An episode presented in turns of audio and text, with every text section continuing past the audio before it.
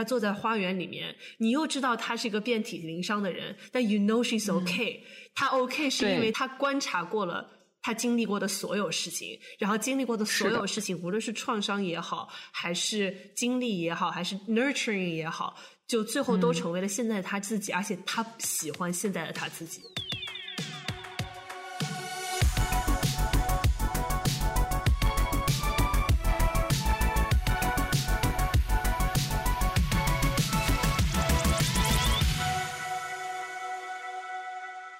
畅谈荧幕中的镜像世界，治愈疲惫的当代生活。欢迎收听流行文化播客《疲惫娇娃 Cyberpink》，我是小兰。这期节目和我们一起聊天的还有疲惫娇娃其他几个非常爱说话的女的，大家来打个招呼。大家好，我是非常爱说话的小杨，今天有点感冒。大家好，我是花匠。大家好，我是很爱讲话的一方，今天非常的养生。一方现在脸上你在对我，我脸上敷的这个是神仙水在化妆棉上，哦。然后之前用养生壶煮了一杯红枣桂圆枸杞茶，你背后还有一个小垫子垫着腰，对对，救命啊！救命啊！就是首先，今天聊天之前，我要提醒大家，我们这期节目里面有非常多关于性以及关于性工作的讨论，所以请根据你的所处的环境选择是否收听这期节目以及公放这期节目。然后带小孩的乘客请从后门下车。谢谢谢谢何总。对我们今天要聊的电影是去年十二月上线的《Poor Things》可怜的东西，它改编自一部一九九二年出版的同名小说。的导演风格非常非常独特的 Yorgos Lanthimos，我们之前看过他的电影《宠儿》和更早一点的《龙虾》，都是他的作品，就是是非常非常让人印象深刻的的一个作品。我今天听一个播客讲到，他说《宠儿》就是 Yorgos 版本的《Mean Girls》。嗯，我，然后对，就是 Yorgos 版本的 Barbie。也不能说错，对，嗯，怎么能不算呢？嗯，对。电影主演呢是国家一级演戏运动员 Emma Stone、Willem Dafoe 和 Mark Ruffalo。这部电影一上映就拿到了威尼斯电影金狮奖，而且看起来就是非常有一些能够冲击奥斯卡的趋势的。我觉得不是一些吧，就是很大的、嗷嗷的，嗯，对。感觉已经 Emma Stone 已经把金奖拿在手里的感觉。对，Emma Stone 的 speech 都写好了，拿着奖演戏就是。对，就是镜头照过来的时候，怎么表演都准备好了。真的，就是对。对，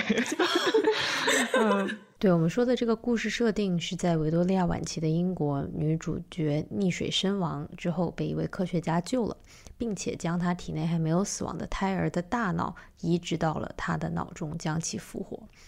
这位致敬 Frankenstein 的科学怪人叫做 Godwin Baxter，他身边的人甚至直接管他叫做神 God，因为他有像上帝一样创造生物的能力。Godwin 他会把猪的脑袋接在鸡的上半身，创造出一个新的动物出来。广中厨子也会，出土鸡。对、嗯对，还有一个 Sorry 我们可以管它叫做自字，因为自字猪鸡。自字猪鸡。退群了，退群了！我今天本期烂梗加一，嗯，这个重获新生的女子被他命名为 Bella Baxter，有着成熟女人的身体和婴儿的心智。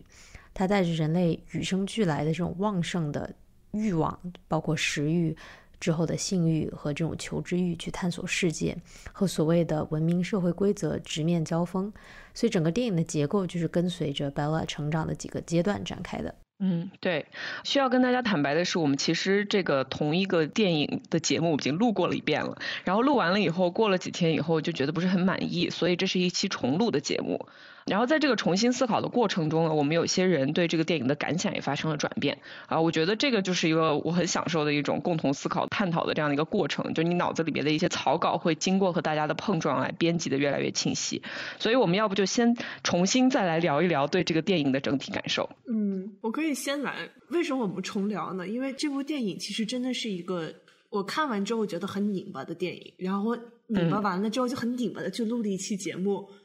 然后录完之后觉得等一下还没有拧完，或者是还有一些地方是拧着的，然后我就又拧了一阵，现在又来录了。呃，很多人说它是一个科学怪人版本的 Barbie，因为就是我其实能看到非常多的相似之处，就包括它是一个关于女性成长的这样的一个主题，然后同时它是个寓言的形式，然后同时它又是一个通过一关注一个设定非常特殊的女性的成长嗯过程来探讨女性身份的这件事情。对，对，而且在我看来，这是一个关于女性成长和对女性剥削的这样的一个故事。我看这个电影的观感，就感觉这是一个很拧巴的设定里面度过了一生的感觉。但这是一个非常有帮助的一种拧巴。它后劲儿很大，它不是一个入口非常顺的电影，但是它提出了很多很难解答，而且会让我一直思考的这样的问题。因为女性成长中有非常多的问题，其实没有那么多清晰的叙事，就有的事情讲出来甚至是自我矛盾的。这个角色就在一个男权社会中生长，遇到过无数个剥削他的男性和女性，就是剥削他的主要是以男性为主，但也有我们后面可以讲到有一个女性，然后这些人要给他提供非常多在成长中的养分。而且甚至更复杂的是，剥削他的人有的时候是他情欲的对象，所以他的成长既是 despite of 这些剥削他的人，也是 because of 这些剥削他的人。因为这个故事其实很击中的我的原因，是因为我觉得我也是这样长大的。嗯，我作为一个女性，我也是这样长大的。他在我的心里面带来了一种很有帮助的这种混乱，对，就是让我去审视这个问题。我觉得你说后劲足是一个非常准确的一个形容。这个电影非常 chewy，因为它的原材料那本书本身就非常的丰富和复杂，而且那本书其实是很难看的一本书。它的形式非常创新，它是一个科学怪人的自传。然后这个作者在写的过程中，不仅有文字，还有他自己画的小插图，还有注脚。就它是一个非常丰富。如果用我们现在的词来说，这本书虽然是纸上的，但它是个。Multi-model 的一个东西，然后 你再把它翻译成 trigger，sorry，然后你再把它翻译成电影以后，又多了一层表现手法。然后特别呢，就是这个 Yorgo 他这个导演，他的电影制作手法一向是非常有极大的个人风格的。但是他以前的问题就是他给的太满了，他只给了。就是这是为什么我不太喜欢龙虾和宠儿，因为我觉得他的感官刺激虽然非常大，但是没有给我很大的知识上面持续的刺激。因为他想讲的这个故事的道理和他讲述的方式是完全。全一致的，就有点像是有一个人给我当头一棒子，然后打完了以后说我要给你的讲的道理就是棒子打头真的很疼，然后我就说啊什么？这绝对是 就是龙虾给我的感受，龙虾就恨不得说我现在要给你讲一个非常扭曲的浪漫爱情故事，快看一个扭曲的浪漫爱情故事，对，然后他最后的结论是浪漫爱情故事是不是也真的很扭曲的讲呢？对对对，但是这个电影不太一样，因为他我感觉导演想。说的是一回事，然后电影呈现的是一回事，中间肯定是有一些区别的。然后原书作者讲的东西又另有不同，最后落在我们的就我们这四个有不同经历，但是也算是比较相似的背景的人的眼睛里和脑子里，经过我们个人解读出来的又是很大一回其他的事情。比如说我接下来要讲的，对于这个电影引发的我关于性工作的思考，我觉得就其实跟电影本身也没有什么太大的关系了。但是它非常值得我们拿到这个播客上来讲，因为它有很多被过度解读。读的空间，而且这个电影问世之后，你也可以从它非常两极化的影评里面看出来，很多观众看到的东西是不一样的。有些人认为这是一个非常 uplifting，就是让人振奋的女性 coming of age 成长的这样的一个故事，还有人觉得这就是一个非常黑暗的女性生下来她的使命就是被不断的剥削的这样的一个黑暗的预言。嗯，所以我觉得很值得我们大聊特聊。对，我记得我们在《坠楼死亡分析》那期里面说到，就是人为什么要看电影？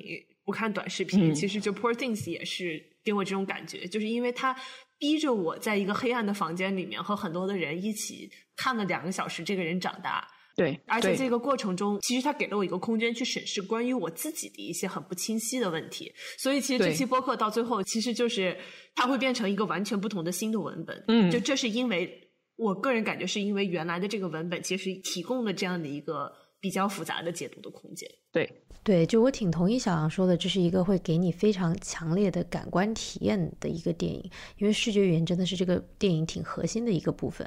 我一开始刚看完的时候，推荐朋友都说非常好看，后来推荐朋友都直接说最好你先去电影院看，因为目前没有上流媒体。然后无论是这个运镜、摄影，还是说服道化，其实都是非常值得欣赏的。所以去看这部电影，其实很重要的一点就是你需要去 suspend belief，你需要去暂时。不去思考你所处的世界，而暂时进入电影所给你呈现的这种魔幻世界。你跟着主角 Bella 一起，伴随他的心智的成长，一起去成长。但是与此同时，Bella 在成长过程中，他所在的这个世界向他提出了种种问题，他也向这个社会提出了很多问题。这些。冲突点会让观众其实没有办法去 suspend 自己的 belief，会开始拿观众自己的三观和对世界的理解再去审视整个电影整个过程，所以整个观影下来也是一个自己的三观和对世界的理解与电影所呈现的这种三观碰撞的这个一个过程。嗯，对。我觉得这个电影它最引起它两极化评论的，也是因为它这个核心设定，一个女性如果她有成年的身体和一个幼儿的大脑，她进入社会会遇到什么？我觉得我们可以先聊聊自己是如何看待这个设定的吧。嗯，就是我觉得电影的时间轴和我对于贝拉这个角色的担心程度是反比的。就是成反比。一开始呢，就是我刚刚进入电影院的时候，看到了贝拉这个基础的设定。我知道贝拉她是一个成年女性身体当中装着一个婴儿脑子的这样的一个人的时候，我除了对她的担心之外，只有担心。对，看到她的一举一动，看到就是任何一个男性角色对她的多一眼的扫描，我都会觉得完了，糟糕，滚蛋，就是就是滚粗，就这种感觉。然后我会一直会默认说，贝拉她作为一个这种。无辜的白人女性，她是维多利亚时代这种工业化的、充满污染的、这种非常魔幻的、然后科幻的英国工业化的这么一种受害者。然后我我会认为她是一个这种 social engineering 和科幻的这种人体实验的受害者。嗯。但是直到可能电影演到二十分钟之后，有一个情节是贝拉要从维多利亚时期的伦敦离开，要去里斯本航海，然后我才意识到，我说哦，电影这个时候情节才开始徐徐展开，我才知道这个电影才刚刚开始，我才意识到，OK，我现在看的不特别是一个女性的 Frankenstein 的一个电影，而是一个女性公路电影，而是一个女性版本的八十天环游地球的电影，而是一个补全了一个我们从来没有见过的一个工业时期女性环游世界。女性的大航海视角的这个电影，我们是看的是贝拉的整个旅程，是她的 journey，真的是 literally 就是出去旅了个游的这个 journey。对，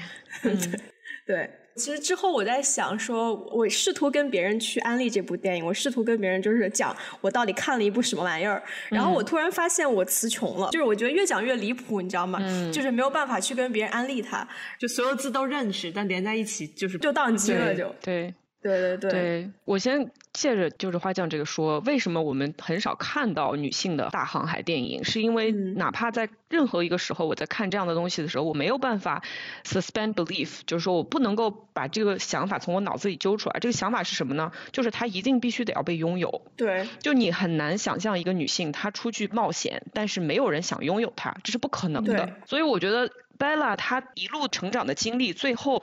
用这个所谓的我们喜欢用沦为一个妓女或者在一个地方，我觉得这是一个特别特别自然的一个没有去逃避现实女性的处境的这么一个发展方向。嗯，这也是为什么我觉得这个电影让我可以去觉得它是有思考空间的原因吧。没错，没错。我觉得我们之前熟悉的就是所谓的女性公路电影，像是《末路狂花》这样子的剧情，都是从女主角踏出家门的第一个，就是从娜拉开始逃跑的第一刻开始，厄运就开始接连上门，然后他的所停留的在公路上的每一个落脚点都是灾难，都是厄运，都是。觊觎他的人都是想要坑他、抢他、骗他的人，然后直到结尾《末路狂花》的结尾是，如果大家没有看过的话，一九九一年那部电影，我现在剧透应该没关系，就是两个，就是就是《末路狂花》就是女性公路电影的两个女主角双双都。嘎了，对对对，是他们选择了自由而没有选择生命嘛？嗯，对对，就是一定生命和自由只能选一个，要么就是自由，然后最后嘎，然后要么就困在家里面。对我还有一个 maybe hot take，maybe not hot take，是我第一次在呃一个热拿，但是这个热拿刚刚在我脑子里面形成，就还没捂热，还没捂热，所以你们先听听。就是我觉得这部电影是一个洛丽塔。就是洛丽塔如果是个口袋，这部电影就是把这个口袋翻过来。啊，因为洛丽塔它讲述的是一个男人他眼中的这个美好的一个十二岁的女性的身体，但是却有一个能够和他碰撞的灵魂。我们都知道这是一个谎言，对吧？这个书其实你可以 argue，这个书也是想要说这其实是一个谎言。他最后其实讲的也是这样的一个故事，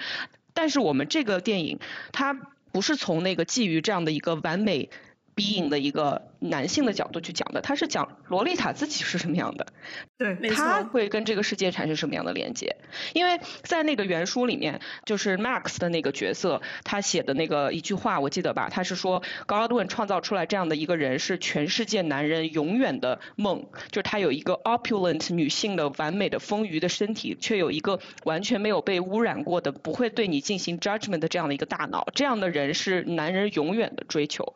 然后。那么这样的一个 being 应他自己是什么样的呢？这个太难讲了，这个故事我们讲不出来。但是这个电影试图，或者说我在这个电影里面看到的是这样的一个故事。没错，没错，你这说太对了。其实我我跟着洛丽塔那个，我想接着说，就是洛丽塔的视角和我们今天聊的这个电影的贝拉的视角，两个都是极其不可靠的、极度个人的内在的视角。然后这两个视角，它其实从我们外界看来。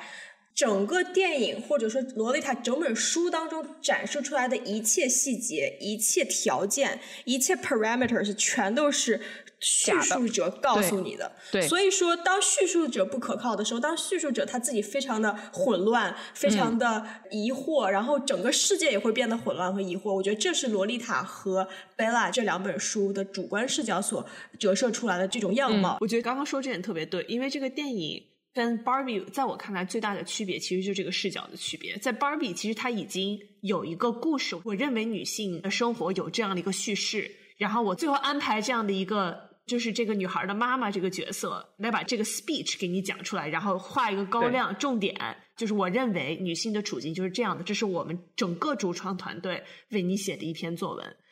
但是像 Poor Things 完全没有这样的一个主旨。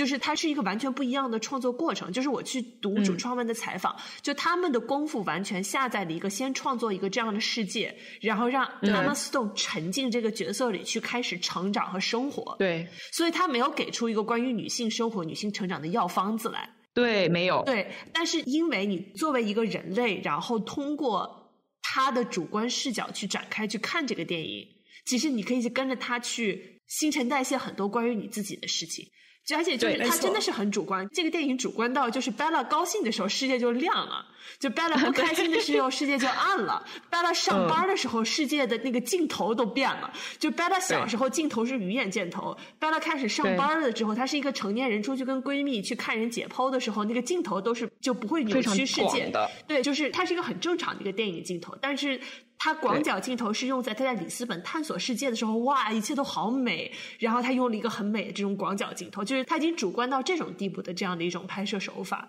对。对，是的，没错。而且他所有的角色也非常的客体，就是他把注意力放在谁的身上，这个角色就稍微丰满一点；但是他把这个注意力移开，角色就完全消失了，就没了。对，就要么就消失，要么发疯。对，然后他因为是一以贯之的，你也不会觉得这个很不好。比如说你，我不会去纠结那个黑人小哥的 back story 是什么，因为 Bella 不知道，对，Bella 不在乎，啊，Bella 不在乎，对，而且他更了解 Mark Ruffalo 的这个角色，只是因为他们俩在一起待的。时间长，然后到后来，Mark Ruffalo 越到后面，Mark Ruffalo 的这个角色越像一个小丑，越扁平，越扁平，是的，是因为 Bella 眼里他就是扁平的，对的，对，我不知道大家有没有这种经历，就是当你成年之后，你总有一种自己再把自己养一遍的这种，对，小红书上现在最流行的这个 tag，然后我们我我们这期发小红书的时候就 tag 姐妹们自己养一遍，姐妹们有一部好电影，里面的姐妹把自己养了一遍，然后。女性成长，集美们，咱们也自己养养自己，而且两个小时就养大了，特别特别有效。两个小时养大，就是我会感觉到 Emma Stone 对于自己把自己养一遍的这种心路历程，他有很多很多要说的话。我记得他拿了奖之后，在金球奖上说的一句我一直忘不了的话，就是我非常非常感恩和贝拉一起走过的这个 journey。然后我当时他当时他说这句话的时候，我能从他眼神当中看到了一个那种。非常非常诚恳的那种和深刻的那种女性才会有的那种对自己的怜悯和对自己的宽容的那种眼神，然后就是对他在说那句话的时候，感觉就是一下子就好像是在拍自己曾经的那个小的艾玛，然后说就那种感觉，你知道吗？就是我觉得好像贝拉之于艾玛是这样子的一个感觉，就是艾玛把自己通过和贝拉的这一段。演绎的旅程，然后他要把自己重新去 nurture 了一遍。对对对，我想说就是，其实我们经常看这个电影，我第一遍看的时候，我感觉，哎，这个其实很大程度上是一个关于父女关系的电影，因为 Godwin 和 Bella 之间是一个创造者和被创造，以及父亲和女儿的关系。可是实际上这也是一个母女电影，这个母亲是一个，里面有一句台词说，I am mother and daughter，就是我是妈妈也是女儿。这个妈妈对他是没有爱的，就是说没有我们这个原本的妈妈对他其实可能是没有爱的。因为他说他怀着孕的时候他就跳下去就死了，他宁可不要活了，对吧？然后他被重生出来以后，他也意识到说，哎，我怎么发现我身上好像没有什么母性被唤醒？这是 OK 的，对吧？但是他自己又同时是自己的母亲，然后他要处理这样的一个非常复杂的关系，这个就和艾玛和他的角色之间也有这样的一个奇异的互文，对对，艾玛也是。Bella 的妈妈也是 Bella 自己。哦，没错，果然，所以我真的觉得，就这个角色对于 Emma Stone 来说，其实是一个非常不寻常的角色，因为他其实他嵌套了特别多的这个原认知和原视角在里面，然后导致在你演绎的时候，你又需要把这些东西。演出来，同时你又需要不断的去自指，然后你去回到那个已经做好的一个框架当中，然后再缩小，然后再放大。其实我觉得这对于艾玛来说是一个极大的一个演技的一个挑战。所以就是好了好了，本期播客决定了，就钦定了，钦定了，钦定了，我觉得就是他了，对，快来领奖吧，疲惫娇娃最佳女主角奖。没错，就是说他和这个导演是从二零一七年开始就酝酿这个剧本，酝酿这个角色应该怎么演。因为就是 Bella 已经是钦定 Emma Stone 去演 Bella，所以 Emma Stone 他需要在这么几年的时间去想象说一个婴儿的。大脑要经历成长的，他们划定了五个阶段，就是说在每一个阶段他应该怎么去演。所以我觉得每一个阶段对于 Emma Stone 来说，可能都是一个非常难以定义的一个画布，然后他需要去按照自己的理解继续去演绎。对，其实说到这个，我觉得我们可以继续就提他的这几个成长的阶段吧。这个里面其实也体现了当时九十年代，包括一直到现在，我们仍然有的一些关于儿童心理学和发展学的一些共识吧。就是说，一个人他要什么时候开始有意识，什么时候有。自我什么时候先发现自己身体的欲望，然后再发现自己的身份和个体主体性这些东西。对我之前想补充一点，就是其实你想想，Emma Stone 演 Bella 演起来有多难？因为一般来说吧，演员你演任何一个角色，或者是你想到要如何去演绎某一种情感，很多时候都会是从生活中去寻找灵感，对吧？但是 Emma Stone 她演 Bella，尤其是在婴儿时期的 Bella，Bella 那个时候是一张白纸，包括甚至是你想想她应该怎么样的走路，她应该怎么样的说话，对吧？所以真的是想一想就觉得非常的难。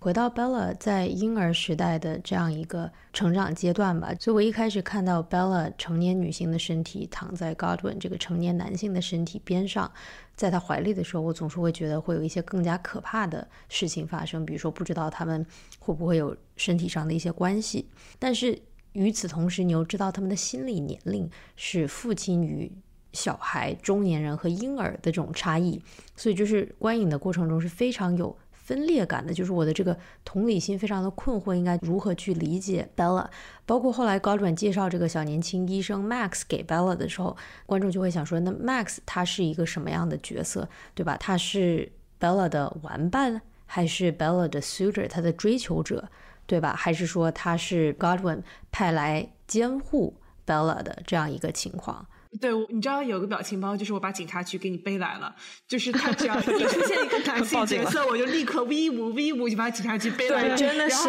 威武然后然后我就背着警察局在那站着。整个观影体验，我一直就没有放下背上的警察局。对，你知道另外一个在警察局门口等着自首的是谁吗？就是 Max，因为他 其实是个道德感很强的男性。然后他在边写日记，他就边想：完了完了，我已经爱上了 Bella，但是在他心目中，他没有办法想象这个人真的是个婴儿。可是 Bella 又是个婴儿，所以他其实是相当于这个观众的一个 stand in，呃，来来表示这些非常痛苦的、纠结的这样的一个。道德雷区吧，然后这个道德雷区其实归根结底就是说，一个儿童的大脑是不是能够给出性同意的？对。而且这个电影它的一个 tricky 的地方在于，你不知道他从什么时候他的大脑就成长成了一个所谓的，比如说中国的性同意年龄是在十五岁。就是我觉得他再架空，完全没有处理这件事情，我觉得是有点是怂了。或者是他没有想清楚这件事情是我不太喜欢的。就虽然我知道我自己在看一个寓言故事，但是如果我脑子里面一直背着警察局就没有坐下，也很影响我去消化寓言故事本身的信息。我很难相信这不是一个败笔。嗯，我明白你的意思。而且我觉得它削弱了电影本身的 message。我觉得挺有意思的，因为我觉得我的警察局放下的那一刻是他到里斯本之后，我随着他的角度探索里斯本这个城市的时候，我彻底放松下来。这个时候，我从我的背包上掏出来警察局，然后我就装进去别的里斯本的时候，我跟警察说：“你等等。”我们再看看，观望一下。看看，观望一下。但是我其实特别想把 Max 先抓走。Max 还是 Duncan？Duncan 吧。Duncan 没有 Max，首先先就抓走，Max 肯定自首了。但是 Duncan 我非常想要把他抓走，尤其在楼顶上那场戏，我就是玩幺幺零嘛。对，而且我觉得他其实电影本身想要讨论很有价值的一些事情。嗯，比如说就关于性这件事情作为女性成长中的一部分。然后包括不同的性同意，其实 Bella 自己在信中表现出的很多种非常不同的性同意，然后包括她展现出的这种一个很强有力的一个故事吧，就是你性这件事情就是像吃饭睡觉一样，它是一件天经地义的事情，然后同时给我们展示了一个完全没有性羞耻感的这样的一个世界，就是我还是觉得，就我脑子就卡在这儿了，然后我就会想说，哎呀，那这个该怎么处理呢？但我又觉得这个不应该我去替他想。我觉得这个应该是 Yorgos 和 Emma Stone 应该去想的一个问题。我我可以提一下为什么我自己没有在这一点上有过拧巴，但是我听了你的这个以后，我能够感同身受。我觉得我没有拧巴的原因是性同意，就是我们现在社会设置一个所谓的性同意，我们就同意说十五岁以前。如果你和一个女性发生性关系，你就先不要谈其他的，你直接被抓走，对吧？对。有一些地方的法律是这样的，也有一些地方的法律不是这样的，有一些地方根本没有性同意的年龄，所以这是一个随着文明发展以及一个社会的价值观来决定的有没有这个所谓的底线。但是法律不应该，法律只是一个底线，甚至它有时底线都不够低。所以我觉得在性同意这件事情上，我们之所以认为儿童是不能给出性同意的，是因为我们觉得儿童。他去参与这样的一个行为，是他没有准备好。我们作为一个人类，我们就集体同意说，有些年龄，有些时候你是没有办法准备好的。你 not ready，you're just not ready。那么他这个 not ready 体现在什么地方呢？比如说他不知道自己到底在发生什么身上，他跟这个对他进行这些事情的人来讲，他是一个很被动的状态，他是一个有权利的区别。另外呢，就是我们整个这个社会，他的荡妇羞辱还是很严重的，就对于性这个东西还是很羞耻的。所以说，你就算自己不羞耻，你也仍然被占便宜了，对吧？我作为一个成年人，我是可以看到这一点，但你看不到，所以这都是为什么我们想要性同意的原因。那么放在 Bella 身上呢，这些。因素基本上全部都不成立，除了 Duncan 可能跟他之间确实是有一个权利上的关系的，但是就我看来，他是不是头脑上也没有准备好，我不确定，因为我们刚刚提到了他的这个儿童成长发展学，他到底在衣柜里的那一刻他是几岁，我不知道。第二，他的身体有没有准备好？他身体非常需要，我也不确定，他非常非常需要，他他饿死了，极其 horny，所以说。这个地方再加一个不确定，然后这个社会对她的这个残害吧，比如说一个女孩可能认为自己是知情同意的，但是我作为她的妈妈，我仍然觉得她被人占便宜了，因为她会被人诟病，她会被怎么怎么样，她一定还是会受到伤害的。但 Bella 没有，因为她确实不相信这一套，所以在这三个条件都成立的情况下，我不确定这个我们现实社会中对少女的这种性同意的保护的目的在这里是需要的，所以我在这一点上不是很拧巴。嗯，对你刚刚说的一点，就是我后来把这个拧巴拆掉了的一部分，就是其实有两个原因，一个是她是一个成年女性的身体，她非常的需要性，就是你难道你 bunk 把她 send to horny jail 吗？就是不可能。对，负重前行二十年，二十年直到大厦崩塌。同时还有一点，美国有个说法叫罗密欧与朱丽叶，对，这个对是两个孩子之间发生的性，它本来就是会被单独考虑的一个东西。对对。然后，但是一个成年人和一个。儿童之间发生的就这个权力关系和他对于他的欺骗和隐瞒和 manipulation 和这种精神上的控制，这一点是非常非常非常非常可怕的，而且非常非常非常非常邪恶的。所以 Duncan 让我很 Duncan 直接抓走，Duncan 直接抓走，就是 like fuck you。而且我觉得当时他。让 Mark Ruffalo 来演，我当时觉得说，就是我该讨厌你，但我又好像又没有很讨厌你，但是我我觉得我必须要，就是我我很不喜欢导演，因为他找 Mark Ruffalo 来来演，让我又不那么讨厌他，但是同时我又理解这是一个必要的选择，嗯，因为在 Bella 的世界里面，他没有我这样的这种道德的清晰的判断，而且他要求我模糊这个道德的清晰的判断。Bella 说：“我现在就要这个。”对，另外就是说他的这个时间线，它毕竟还是一个 Victorian era 的这样的一个故事，对吧？这种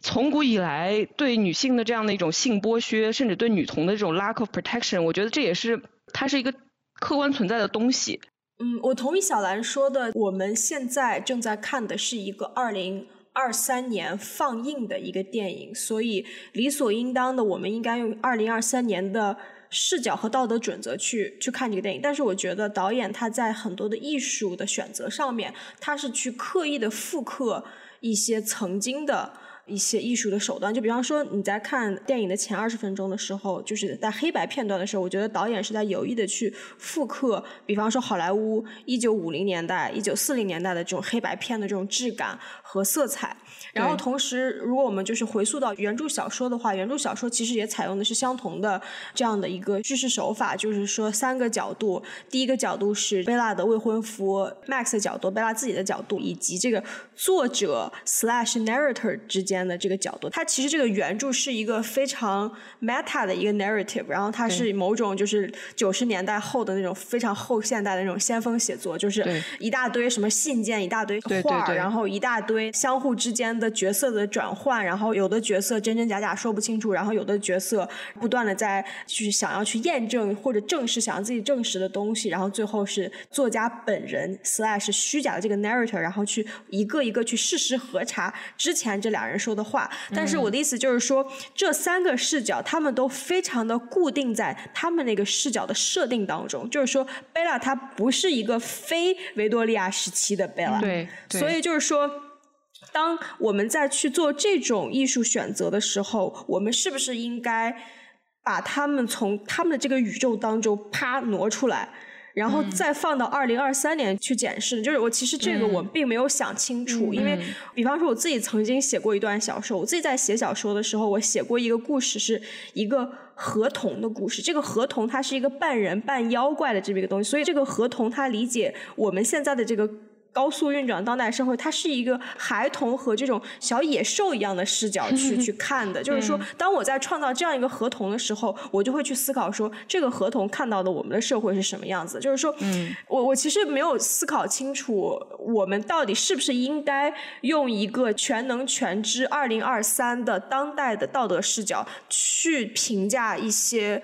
导演和作家的非常艺术性的选择。哦，这个确实是个很 tricky 的问题。我本来以为你这个问题问完之前，我以为我有答案，就是我自己没有办法摒弃我是一个二零二三年的人的这个事情。所以我看到这个作品的时候，我希望它给我们现在社会造成的一些影响是我 approve 的影响。比如说，如果这个电影真的就是说啊，这个 consent 不重要，那我肯定觉得这个导演做出的艺术选择是有问题的。我我会有这样的价值判断，我觉得这是 OK 的。如果《甄嬛传》这部电视剧看完以后让我觉得啊，封建中国真好呀，我也想当妃子，那我觉得好像他这个可能就不是很成功。但如果我看完了以后觉得这些女性的命运真的非常的悲惨，最终所有人都是很痛苦的，因为这个系统它就是吃人的，那么。我觉得他可能是做到了他想要讲的这个东西，所以我觉得就回到 consent 这个东西吧。这个电影我觉得它没有一个特别错误的价值导向，因为我们刚刚提到了 Bella 的那三条都不满足，然后但是它又允许你去思考一些现实生活中的这种关于 consent 的东西。这是为什么我不会因此而批评他，因为我觉得他没有达到我因为这个价值判断而批评他的这个程度。对，就是我不觉得电影的创作者一定有道德责任。就比如说，现在如果重新拍了一个《甄嬛传》，我也觉得，如果他足够的聪明，他其实是能够把当代的价值观带进一个清宫剧里面，他是可以写出这样的事情的，或者他可以直接跟当代的人对话。就是我当时觉得，就是我有一个问题，但他没理我，那么我希望他理我。是这样一个感觉，但可能他觉得他不想讲这个问题，有可能他是怂了不想讲，有可能是艺术选择不想讲，他有别的事情要讲。但我又会觉得说，就是我在一定程度上觉得这是一个我不喜欢的选择，但是我也没有说他因为这个我可以摒弃掉整个这个电影，因为他其实还是提出了非常多很多关于知性同意的非常好的问题的。就比如说，丹娜在他的性生活中其实表现出了两种完全不同的性。而且这两种其实都是可以被称为知情同意的。就比如说，一种是英文所谓的 enthusiastic consent，就这种热情的知情同意，它是比如说对于 Duncan，它是出于对伴侣的欲望，或者是出于对性本身的欲望的这种知情同意。另一种是我们待会儿后面讲到他在巴黎的这种作为工作的性。但同时这个东西他也是同意的，但是不是出于热情的知情同意的。知情同意，对，因为出于这个节目的长度的讨论，我们就可以把这个问题就抛出去，抛给大家，抛给 Ether。就是我，我觉得在我心里面，看完这个电影之后，我脑子里想了很多的一个问题，就是你觉得热情的 enthusiastic consent，热情知情同意之外的性是道德的和可以存在的吗？嗯，这是个太大的问题了。这是个太大的问题了，就是对对天问。我就迅速说一个吧，我就之前看过一个片子，它就是讲那个给残障人群提供性服务的人的，就是有些人他很难获得 enthusiastic consent，嗯，可是他真的需要性，sexual access 这个东西是不是人类应该有的？那如果这是一个人类的人权之一，谁来满足他的这个权利？能不能在一个尽量公平公正的、不践踏其他人的尊严的情况下来满足这样的一个基本的人类的需求，这个才是就是我们讨论 enthusiastic consent 的时候也要考虑到的一层。这个问题确实很复杂，Let's 抛出给 Ether，然后我们 可以继续讲一下这个电影其他的方面。就呃，花匠刚刚提到的一点，就这是确实是一个设定视觉上非常复古的电影，包括整个设定都非常复古。这个电影的科技设定也非常非常的复古，而且它是一个非常聪明的这种很复古的设定，因为它其实把它的科技树放在了工业革命期间，其实能够允许我们展开一个非常有趣的讨论，而且把 Bella 作为一个女性就放在了这个讨论的中心。嗯，是的，我觉得电影它使用了一种，就是我们刚刚也讨论过的一种非常有限的想象力，就是类似于导演把自己放置在了一个，比方说一个一八八七年的人的脑海当中，然后让这个一八八七年的人说，你去想想最狂野的科幻故事，这个一八八七年的人就想出来说啊，我就觉得这个猪和鸡的身体的嫁接可科幻了。对，当时就是我觉得这里面的很多这种科幻的设定，都特别像是一个。维多利亚时期的八卦报纸、小刊物这种伪科学的部分会出现的故事会，对，然后就是这种维多利亚民科这种感觉，走进科学，震惊，是。外科医生家里进字字珠玑，对，救命！其实就是当时科学怪人类似的故事在地下传阅，它其实代表着一个十九世纪的人类对于科学的某种。恐惧和敬畏。其实这个电影，我一开始第一个想法是，我说这个电影是关于一八八七这个年代的人们拿到了普罗米修斯的火种，就是工业革命这个火种之后，对他又爱又惧怕的一个故事。然后回到当下的我们现在的这个讨论当中，我一开始在我们说要聊这部电影的时候，我的第一个想法是，我说贝拉是一个关于。AI 的角色，你知道我看到这句话之后，就是拿起身边的那个水杯，咣咣往自己脑袋头上撞，你知道吗？就是我的人生里面所有的讨论已经都是关于人工智能的了，我就没有想到这个讨论也可以关于人工智能。然后就是我要申请工伤，就是当时维多利亚时期的人类和现在人类非常类似，就是有一种。工业革命爆发太快，然后你这个工业进步的这个小条儿就是往上一直在飘，飘特别特别高，然后让人觉得非常惧怕的感觉。可能就是对于当时的人们来说，好像有点类似于一夜之内。突然有了蒸汽火车，突然有了巨大的工厂，然后我们突然就能够锻造钢铁、制造玻璃，突然有了现代医学这样子一系列的类似于魔法的力量的感觉。嗯，然后同时呢，就是当时的人类也在面临非常可怕的这种环境危机。就是我我总感觉，就是当时人们面对的一切困境和一切惧怕，其实和现在的 AI 的这整个产业的爆发。有点相似，就是说科技和人类的共处，这是科技和人类的第一次共处，然后开始让人类思索人类到底是什么。嗯，人类很怕被科技异化。对它威胁到我们的本质 identity 了，对，没错，它威胁到我们本质了，就是说人类就开始思考：一是人类到底是什么，二是人类被科技能变成什么。对，然后我觉得就是第二个思考，人类到底能被科技变成什么是最让人害怕的。我觉得贝拉可能是类似于一个当时的人类的心智能够想象到的一个特殊的这么一个存在，一个被科技和现代医学这种黑魔法所改变的人类。创造出来的一个全新的一个物种，对对，没错。嗯，这个电影一开始我倒是没有想到 AI，而是想到这种对科技的恐惧一直和人类到底能不能改变自己相关。就人工智能也是改变自己的一个方式吧，创造一个新的自己，一个形式的人类。然后另外一个就是我们对于人类基因的这样的一种掌控。嗯，之前在 Baxter 的那个 Godwin 的那个年代，他还是觉得我只要把脑子换进去，当时治疗精神病也是，我把你脑子削一块儿，就是一种非常 直接的一种。方式。但现在 只给太只给了。但现在我们研究到现在，意识到人的 consciousness 非常复杂，我们至今都不知道人的意识是来自于哪里，对吧？也没有办法去掌控它。但是我们已经可以像剪花一样去修剪 DNA 了，或者很快就真的可以做到这样了。这样的话，就会让我们真的又拿到了一个新的火种，就是这个火种就是每个人都可以是 God，或者是我们人类自己可以是自己的 God。这个设定。关于科学进步和伦理困境的一个讨论，就是这个是否人类对于操控自己生命的做法突破了科学实践的边界？这个就是我们仍然现在的人正在讨论的一个问题。好吧，我们上一次录这个节目的时间其实非常的 timely，因为其实美国这边一个 CRISPR 的治疗刚刚 FDA 被通过批准，被被批准，是一个治疗镰刀型贫血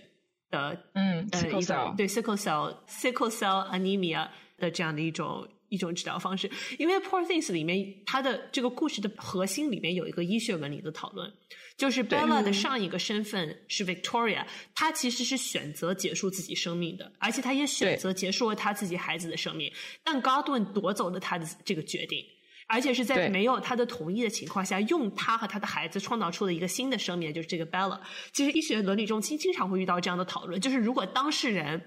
要么死了，要么还没有出生。呃，如果当事人没有办法给出知情同意的话，那我们该如何做出决定？比如说，我们最近，比如说，CRISPR 其实面临这样的讨论，就是你如果父母同意改造孩子的生殖细胞，孩子没有办法给出知情认同。但如果说生殖细胞是他唯一一个能够做出这样的改造的一个机会，那这个选择谁有权利做？是谁的？对，是谁的？举个例子，就是一个不恰当的例子。如果一个父母觉得我这辈子最大的苦恼就是我们俩个子都不够高，然后他选择用 CRISPR 让孩子就不能说出生一米九，但是孩子很快就长到了一米九。但是他可能长大之后，对他长大之后进了 NBA，但是他就是苦于各种气胸啊之类的这种高个子人会带来的这样的健康问题。他的选择其实自然是被夺走的。对，那这个选择到底是谁的？是他的还是他父母的？对，但是是的，是的。像身高这样的是一个问题。那比如说像镰刀型贫血这样的，我们已经认为它是一个疾病的呢。然后对，然后贫血的话能治，到底治不治？对，那耳聋呢，或者是色盲呢，对吧？那这种东西，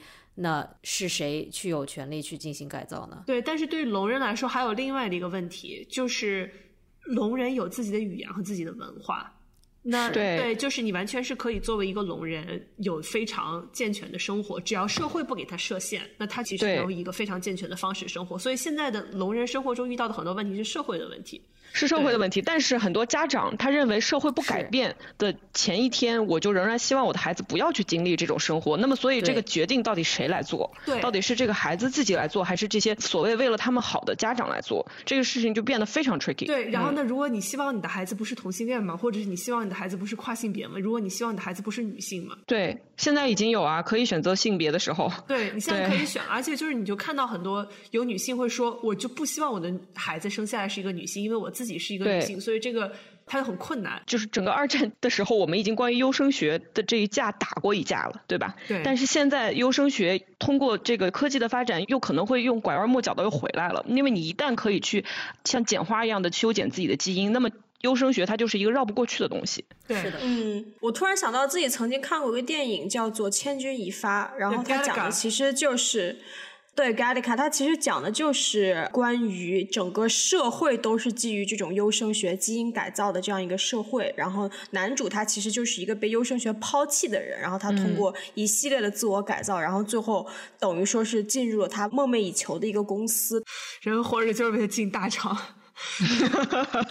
救命啊！救命！就进了这什么价值导向？这进行各种改造之后，终于 进入 Google 面的终于进入大厂。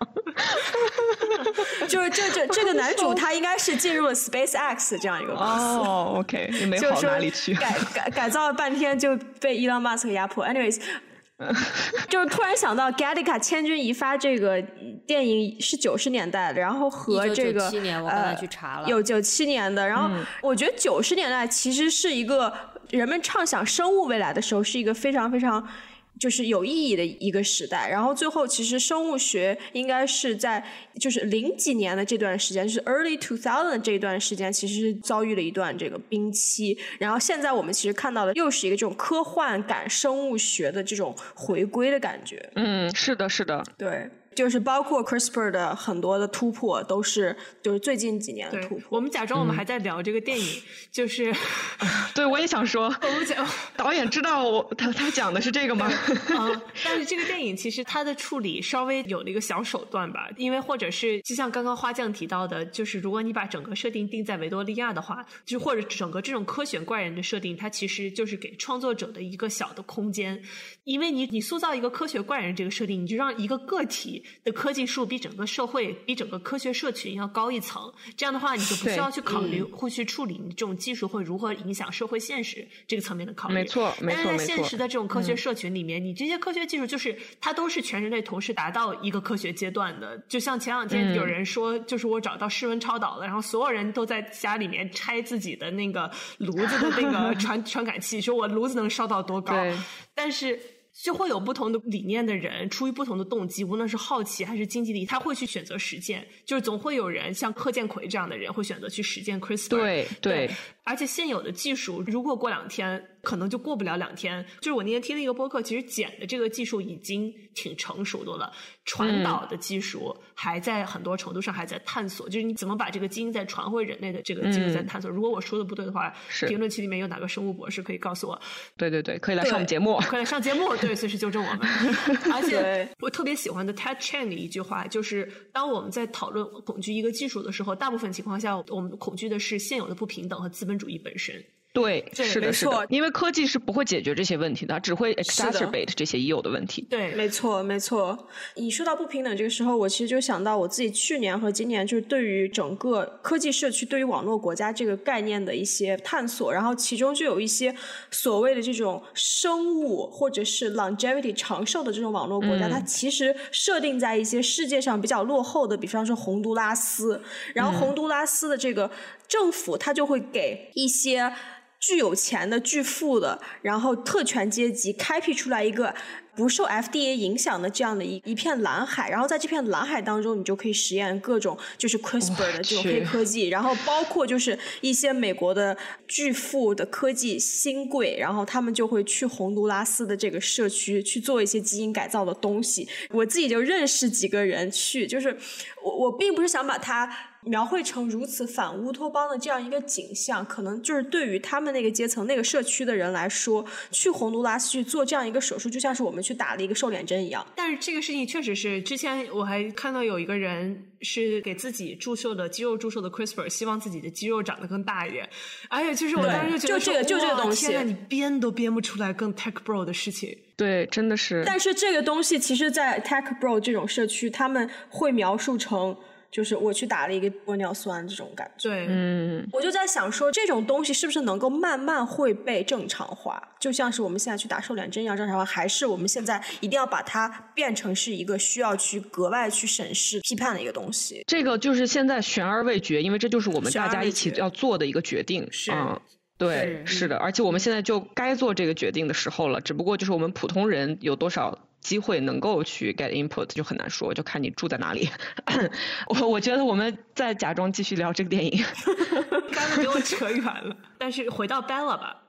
其实我一直在想，就是如果科技树是正常的，那像 Godwin Baxter 这样的人，他不可能是伦敦只有他 Baxter 一个人，他肯定还有伦敦有其他人能够做这样的手术。那如果创造 Bella 的这样的技术这个存在，那这个世界上不会只存在一个 Bella。我能想象一个完全更加黑暗版本的这个故事，就像刚刚就是你们开头的时候 Max 说的，有多少的丈夫会希望自己的妻子能像 Bella 一样只有三岁小孩的智商？就或者说富人会不会希望自己的佣人拥有动物的大脑，或者希望自己拥有年轻人的器官？就这些东西都是完全可以想象的。是的，是的。但是这个电影就没有去讨论这一点。然后我们今天来给大家讨论一下这一点。我们今天讨论一下另外一个，我觉得其实这个电影它虽然说设置明明是可以往很黑暗的方向走的，但是它其实没有，它甚至反而让我看到了，不管是原书作者吧，因为我没有完全看过原著，但是就光从这个电影来讲，我觉得其实他是一个对于人性抱有一个非常大的乐观态度的这么一个创作者。是的，因为确实不只有一个 Bella。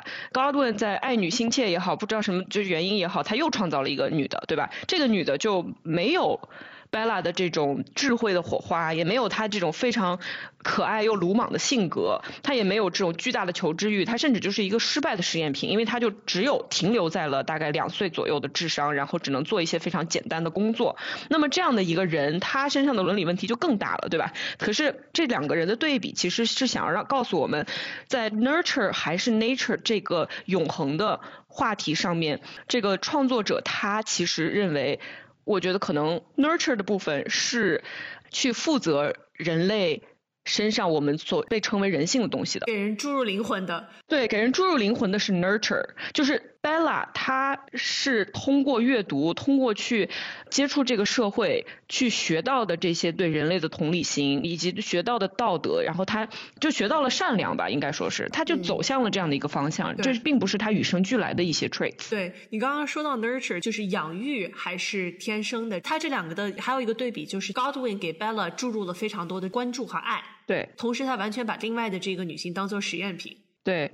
可是你也不知道一开始他是不是就注入了爱，他一开始还是把这个项目交给 Max 去观察，然后他发现这个有戏，然后呢，他才会给这个 Bella 很大的关注。我不是很同意，因为 Max 领来家里的时候，Bella 是属于挂在。Godwin 身上的一个状态，就他已经很黏 Godwin，然后 Godwin 会给他非常多的注意力，非常多的就是父亲会给孩子的这种让人感觉到想把警察局背来的这种肢体上的接触也好啊，然后就是这种关注，就是我觉得这个部分还是有的。嗯，对，但是就我觉得我们说的是同一件事情。嗯，对我我就是可能不是特别的嗯 buy in Godwin 对他是一种人类。正常家庭的父爱吧，因为他们之间的关系太复杂了。他的这个选择夺走他的生命，再给予他生命的这个做法太不能够用普通的人类的人伦来推理。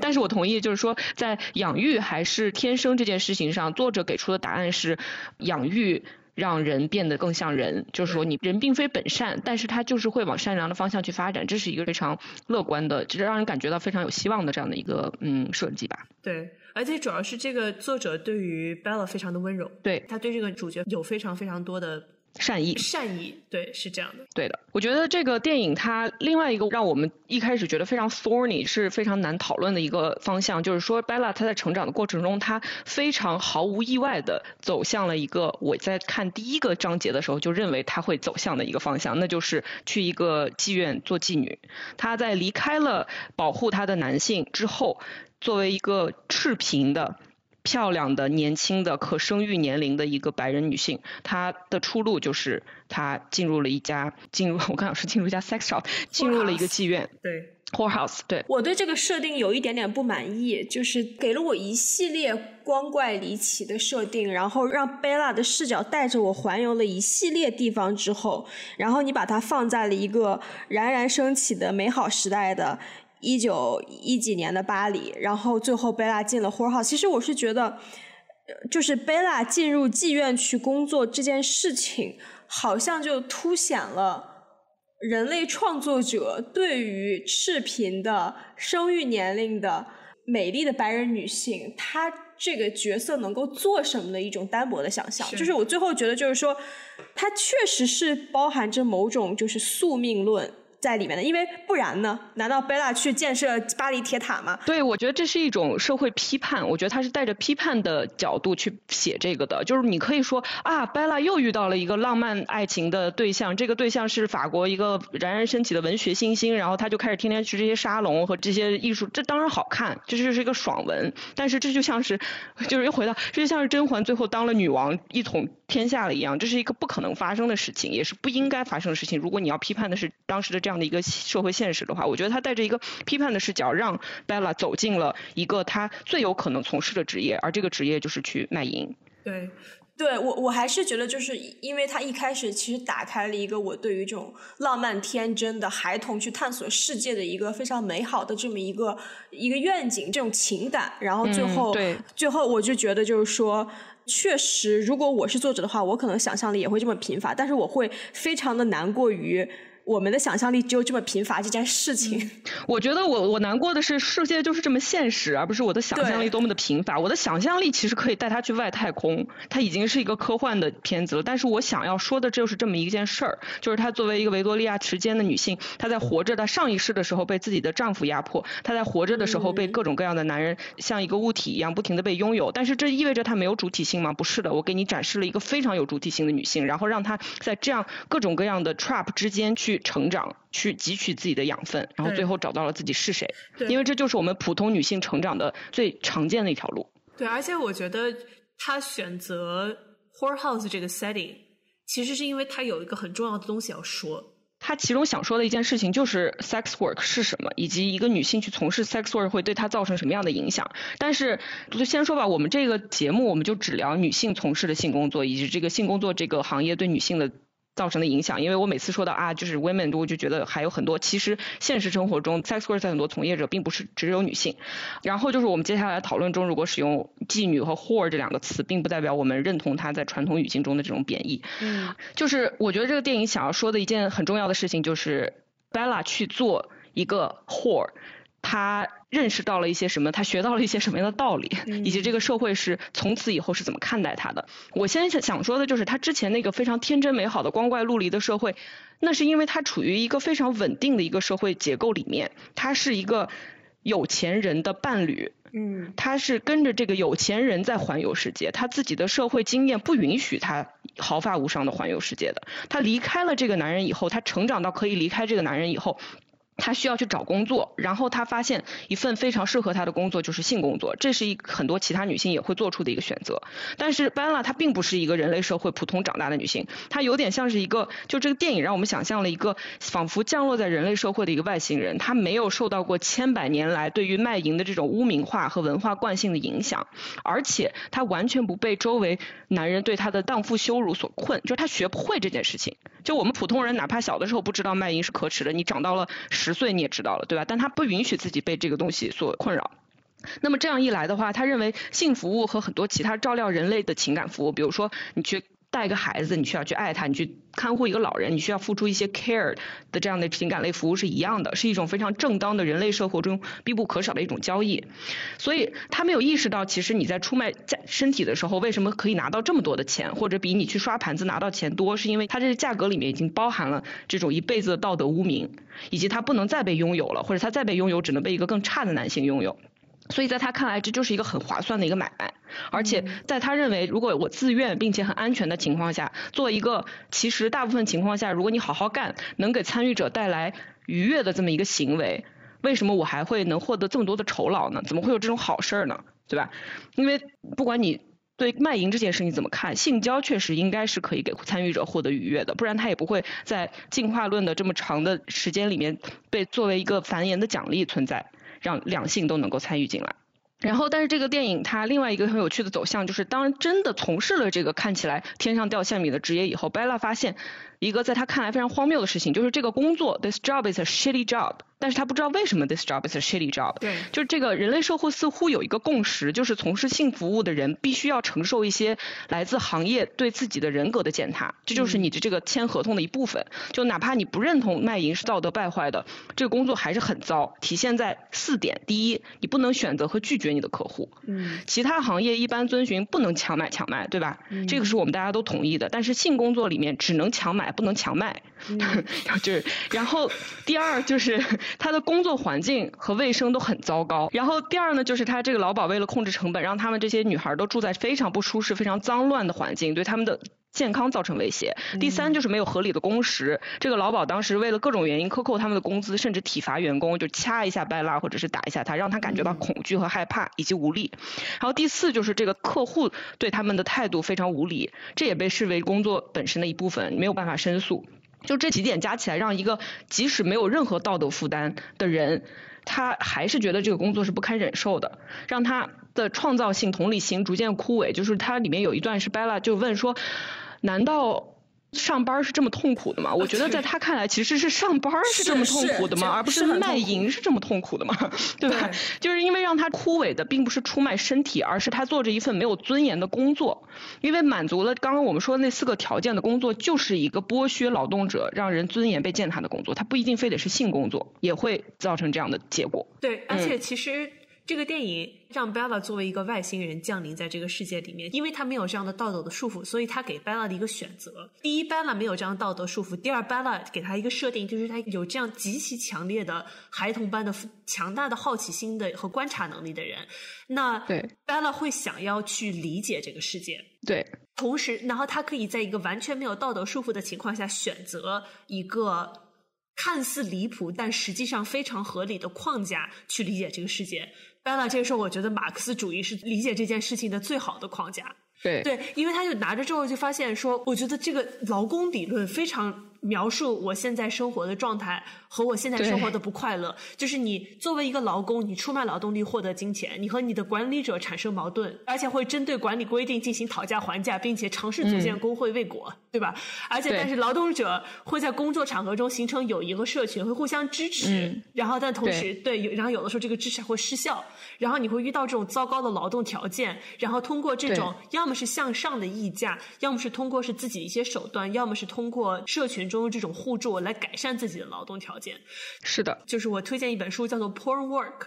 就是关于性产业有非常多种，然后色情片、色情电影，对色情电影的整个工作，色情产业，对，在色情产业中，色情电影的工作者其实是色情产业中的一个部分。然后这本书其实是就是完全是一部，就是如果你拿了一个 Bell Baxter，然后让他去观察现在的色情产业，然后带着他这样的一个这种劳工的视角去拆解。就是这些人之间的关系，我自己听完之后觉得对我特别有帮助，到时候可以推荐给大家。是的，是的，对 Bella 来说这个特别正常。对于我们普通人来讲，意识到性工作是一个工作这件事情是花费很长时间的，甚至很多人至今还是非常非常不同意的。但对 Bella 来说，就是我离开了这几个男的，我找了一个班儿上，这个班儿特别烂，我不知道为什么。然后他就了解了马克思主义，然后意识到我是被剥削的人。因为在满足我们刚刚说的那四个条件的这种坏的工作，这种 poor job，它其实在各行各业、各个年代、各个社会都比比皆是。只要没有道德法律的约束，很多劳动者都会落到这种丧失尊严的境地。就比如说，我觉得同样是带孩子，我们并不会觉得带孩子是一个没有尊严的工作，对吧？但是你说一个上海的阿姨，在一个本地的合法正规机构、有透明薪资和工时规定的地方当保姆，和一个第三世界国家的无证移民女性。在某一个有钱人家里面收现金做保姆是两种完全不同的境遇。后者在这种私密的空间、没有约束的空间里面，其实是很容易受到个体的虐待和凌辱的。即使他这个工作，他在签合同的时候并不认为我就该被凌辱，他仍然会受到这样的侮辱，因为他没有系统可以保护他。然后，所以我觉得在整个我们探讨这种。一个工作是不是就包含着对人格的践踏，所以它就应该不存在的时候，我们要考虑到全球化背景下有很多很多这样子的受剥削的工作，比如说在海外务工的东南亚国家的渔民啊、建筑工人，还有在美国非法大麻种植场捡花的那些中国偷渡客。他们其实之所以会沦落为受害者和这种人口贩卖和强制劳动的打引号的受害者，是因为结构性贫困啊、移民政策呀、种族歧视这种种种的原因，把他们其他的选择拿走了，让他们缺少选择。他可能有三个选择，这三个选择都很糟糕，他选了其中一个，结果这一个就让他成为了一个被剥削的人。然后我觉得我们现在大家在这种工作上面，我们同意的一件事就是要改善这些人的处境，不是要惩罚他们，把他们全部抓走，然后遣送回去，对吧？而是要想办法用方式来约束这个行业本身。那么回到性工作这件事情上，我们已经提到了性工作和其他那些工作之间有非常非常大的相似性，但是它有一个更加致命的一个文化原因，就是它的道德污名化，让我们认为好像。这个工作它就不应该存在，那么做这些工作的人他就不应该存在，所以他们即使存在，我们也不应该保护他们。就是有可能你不认同这点，但最后我们的这些各种各样的政策制定，确实就是往这个方向去制定的。对，但是我觉得就是关于性工作这个名词，然后关于你该不该用劳工理论去讨论性工作这件事情，它本身是有一些争议的，因为就是我我其实我我看到过就非常多的讨论，就是认为说性工作性产业本来就是男权社会的一个症状。它是一种对固化男权社会对女性压迫的同盟，所以只要男权社会还存在，那性工作就一定是剥削性的，所以对整个社会的女性都是有害的。我觉得这是一个角度，还有另外一个角度是，他认为说不应该在社会中去讨论正常化性工作，因为很多参与性产业的人根本不是自愿工作。就是如果你你用性工作这个词，其实是抹去了可能会出现这种人口贩卖的情况。嗯，但是对，就是我觉得在知道这两件事情的情况下。我还是觉得劳工理论对于讨论性工作是一个非常非常重要的一件事情。嗯，因为我们现在社会就是这个样子的，就是你想要获得一些基本的保护和权益，比如医疗或者人身安全，你就必须要进入工作这个系统，你才能获得这个庞大的法律系统的基本的保护。而且就是，我觉得性工作者没有责任去替全世界的女性解决父权制度的问题，他才可以获得，就是我挨了打之后可以报警这样的这种基础的保护。对，因为加州之前有一个很有名的案子叫做 Green River Killer，他这个人定罪是杀了四十九名性工作者，但是他的嫌疑杀人是高达九十一个。他能够持续作案的原因，是因为在他眼里，性工作者就已经是社会不会保护的人了，而且他觉得他自己在帮助警察，我在帮社会清理废物。就包括二零二一年，很多人都记得这个亚特兰大按摩店枪击案，他出于是一个同样的心态，就是我杀死性工作这件事情死了白死这样的这种非常厌女。然后，同时也是基于这种深深的对于性工作者的污名化的这样的这种心态。对，对他觉得这些人值得死，所以才会去杀他们。对，嗯，就这个事情是非常非常复杂的。对，就我觉得这个性工作到底是不是工作这件事情，它有点像是性工作应不应该被视为工作？因为实际上性工作已经是一种工作了。你出卖一个东西，你获得一些金钱，这就是工作。但是你想说，它能不能够像其他工作一样得到最基础的保护？这才是我们现在需要去讨论。以及很多人不同意的一个事情，就比如说我们现在文明社会发展到现在的共识是，比如说点外卖的时候，你不可以向快递员吐口水；去擦鞋的时候，你不可以去踢那个擦鞋匠，不管你给多少钱，这不是一个跟金钱和交易相关的一个东西，这就是我们认为大家的这个 decency，对吧？但是性工作者因为他身上蒙着一层屈辱的这种污名，所以他在被视为出卖劳动的同时，他认为就是整个社会认为好像他理所应当也应该出卖自己自己的尊严。然后这个最尊严的践踏不只是来自于顾客，而且还来自一些本来应该保护他们的这种基层执法者。这是现在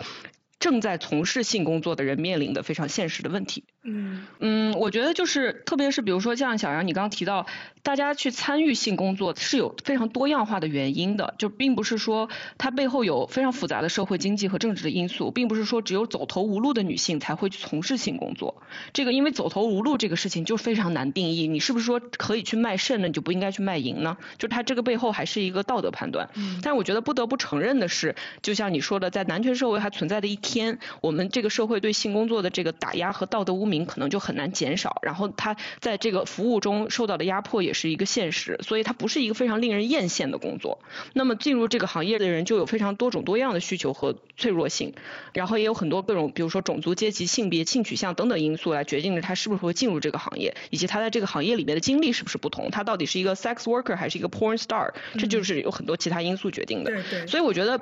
电影本身其实不是想要去探讨这个非常现实的社会的复杂问题，而是给 Bella 的成长提供一个非常合理的路径，然后再用这个思想实验给我们直接下一个命令，就是从现在开始，这个人他认为自己是劳工，然后他发现了什么，就是你你顺着他的这个方向去思考以后，你会意识到，哎，他。初次参加工作，发现社会主义是一个非常自然的事情。然后他，他因为他的身份就是一个女性和一个一贫如洗的一个赤贫阶级，那么所以最吸引他的一个理论就是 社会主义。真的是，对，对，真的是这个样子。好，这个节目我觉得就是不要再假装自己是一个影视评论节目了。真的是，我们早已转型成了一个流行文化博客，朋友们。而且这里面其实有很多的东西，我们就是比如说我很喜欢的一个角色，我们都没有聊，就是在船上那个老奶奶，我们也没有聊。对，然后就是船上的人我们都没有聊。这样吧，点赞过五万，我们再聊一期。哇，你这个是 extortion，你这个，但我同意。嗯，哪儿的点赞过五万？小宇宙能点赞吗？加起来的点赞过五万，各平台。对，老铁，因为我看人家都是五万，我我们可能没到五万。我们有没有五万个订阅？嗯，有有有，我们过了五万了，小宇宙过了五万了。那，太好了，好好，谢谢老铁。没有，再回到这个电影吧，就是我们其实有很多东西。但这个电影，如果我必须要挑出一个剧情的部分，我们再啃一啃，啃两口咋吧咋吧。其实我很喜欢这个电影假装要结尾的那一段，对，嗯，就是让我自己感觉很动容的一段是 Godwin 的死的这一段。就是 Godwin 最后得了癌症，然后他千里迢迢的把 Bella 从就是打工的生活，就娜拉回下家吧，这样的把他召唤回来。就是整个这个镜头里面，Godwin 都是一个非常丑陋的生物，然后你一直背着警察局在看着他，嗯，他又表现出了父爱，但又不得不让你去很怀疑这种父爱，然后同时他又既是一个 nurture。然后同时，他又表现出了一些非常可爱的父爱，就比如说他放 Bella 去探索世界，然后又给他在裙子里面塞上钱，然后同时他转手又非常残忍的就捞了另外的一个尸体，然后又再一次的去夺走了，而且完全不加反思的就再一次的夺走了后面的这个女性的自主选择权。他在 Bella 的生命最开始。其实夺走了 Victoria 人生中最重要的选择，就是在结束自己生命的这个选择。对，但是他又有一种非常扭曲而真实的父爱，因为他明白，如果 Bella 想要成长，他就必须去探索这个世界，而且他探索这个世界就意味着必须被世界伤害，而且在 Bella 身上发生的伤害会让他感到痛苦，但是他又痛苦的接受了这件事情。是的，对，他在让 Bella 在他的温室里面长大一辈子。和对。让 Bella 出去探索世界的这个选择之间，选择了让 Bella 出去探索世界，然后完了之后就是在家里面喝着红酒醉倒在家里地上。嗯，就是我一直在想 Godwin 这个角色和 Bella 这个角色的关系到底是什么。然后在 Godwin 快死掉的时候，他的一句台词，我觉得就是其实给了我这个答案吧，因为他快死掉的时候，就在癌症开始慢慢的关掉。他身体的所有机能的时候，嗯，这时候 Bella 和 Max 都坐在他的身边，他的选择是还是调动他的好奇心去观察这一切。然后他最后说的一句话是 “This is all very interesting”，就是他在观察着自己的死亡，说“哦，This is all very interesting”。我当时看完之后，我就突然明白了 Bella 和 Godwin 之间的代际纽带是什么。其实就是这样的这种，除了他这个大宅传给了 Bella 的这个大宅子和对于砍尸体的这个爱好以外，其实是他们两个 对于世界不顾一切的好奇心。是的，是的，我觉得 Bella 真的是他的孩子，就是说在这一点上，这就是 nurture 的力量。对，就是他真的是他的孩子。Bella 和他爸爸有一样的残忍，对，然后同时也有一样的好奇心。他的残忍不只是对外界的残忍，他的残忍似乎甚至是让你觉得可以被原谅的，因为他们对自己也一样的残忍。对，是的，而且他们这种好奇心，让他们在被虐待、被剥削、被伤害的时候，能够去直直的注视着这些创伤，是。对，而且去反问伤害他们的人，甚至反问伤害本身，去观察这种伤害本身。就是比如说，而且 Bella 在结婚的时候，她之前的丈夫军阀过来抢亲，说我不同意这门婚事，然后 Bella 说，你是我之前的丈夫，那我跟你走。对他要去看看自己的上一辈子是什么样子，他要看看自己上一辈子什么样子，然后高顿就在那站着。然后那个时候，你就是虽然高文可能身上打满了可卡因，高文那个时候就是一个行走的一个毒枭的一个 一个那个。他说我，他说我左边 招呼了两针吗啡，右边招呼了两针可卡因，这样的话我可以站着来来送你走上结婚的殿堂。然后女儿白了一眼说：“哦，那我走了。”然后对我先走了，完我先走，我先走。就是因为对他来说这件事情很重要，就是他去直视他的过去这件事情对他来说是最重要的。没错，对我还想说，就是在看这个电影的时候，里面有一个情节让我觉得有点意外，后来立刻释怀的，就是贝拉在巴黎的那段时间，她决定去参观这些解剖尸体的这种手术。嗯，然后我觉得就是贝拉，她在某种程度上，她其实演出了。继续就是姐妹自己养自己一遍这个旅程当中弑父的阶段和他最后 embrace 父亲，或者甚至是自己变成父亲这人生两个阶段。因为就是我们在成长历程当中，我们都能清晰的辨认出自己是什么时候弑父的。嗯，就是父亲这个角色什么时候在你面前突然就觉得他告诉你的一切智慧都不管用了，他你就你你突然有一刻你你超越了他，你的你的成长速度快过了他。嗯，他开始在你面前变得唯唯诺诺，不敢。发出任何的见解什么的，然后你会清晰的看到弑父的这个时间点，然后同时你自己变成你的父亲，你谅解他，你去包容他，embrace 他，然后其实是另外一个更成熟的一个生命的第二个节点。然后在到了这个阶段的时候，你会发现，我又成了你的感觉。就是其实我特别特别感恩，就是这个电影把一个女性真的是一个非常。有层次的一个成长故事给他写了出来，然后同时把这两个弑父和 embrace 父亲这两个节点也非常有力的表现了出来。而且这个弑父在他的这个故事里面只能是弑父，对于我们很多人来说，他更多的是你不考是父亲本人，你对于你的家庭整个的让你成长的一个社会环境的一个选择，你再也不会觉得他是一个高不可攀的这样的一个选择。你说到弑父的那个时间点，我甚至可以想到他是哪个镜头。他的那个镜头就是 Bella 在读完了当年给他做手术的 Godwin 的那些笔记之后，扭头看了 Godwin 一眼，他的眼里面是一种淡淡的愤怒，但是又有无奈和原谅，因为这个时候你意识到你不能不原谅，因为我已经是和你一样的人了。而且我之所以存在，是因为你，这个是一个非常拧巴的事情。虽然我们自己的父母不是说是把一个尸体捞出来然后创造了我们，但是他们也 在没有问我们的情况下创造了我们。而我们的这个传统的文化，就是意思是我们要对此非常感恩，就是你给了我一个馈赠，然后我非常感恩你。在这个。特定的设定下不是这样的，是高奥文去向他道歉，说对不起，我没有问你的情况下创造出来了你，然后他再去原谅这个人。这其实是一个非常非常难得的一个对于我们传统的观念的这样的一种颠覆。对他的原谅是基于高奥文做这件事情是出于他那种无法控制的好奇心，对和求知欲，对对，他拥有的高奥文身上的这种好奇心带他。走到了今天的这一步，对，而且高顿就他们两个真的是是会用自己的好奇，就是高顿描述他小时候他爸爸虐待他，都是说我去观察这种虐待，然后包括 Bella 在人生的不同的阶段，各种让我们想直接把警察叫来的阶段，他都是带着好奇去观察这样的这种阶段，然后所以到最后。你看到他最后的那个结尾，就是他坐在花园里面，你又知道他是一个遍体鳞伤的人，但 you know she's okay，他 okay 是因为他观察过了他经历过的所有事情，然后经历过的所有事情，无论是创伤也好，还是经历也好，还是 nurturing 也好，就最后都成为了现在的他自己，而且他喜欢现在的他自己。对，有一个事情，我觉得我们很难去把它讲清楚。我现在终于理解为什么这么拧巴了，因为我们永远永远都不知道你什么时候该强调一个人是受害者，还是该强调他有自主性。我们永远在这件事情的两端不停的游走。就是当你去强调这个人他真的是个受害者，比如他小的时候被爸爸虐待，或者是 Bella 各种各样的被剥削，这是事实。但是你同时又想强调说他并不是一个对此没有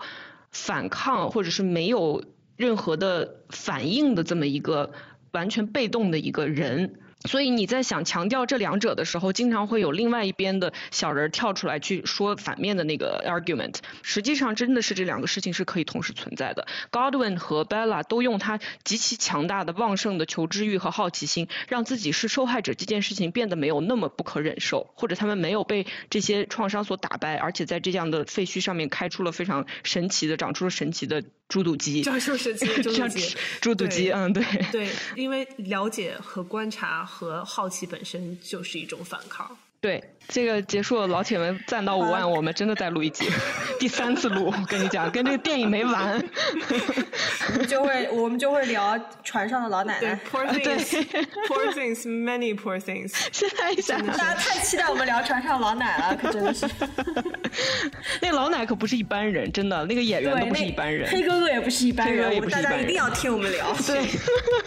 好，下期再见，拜拜。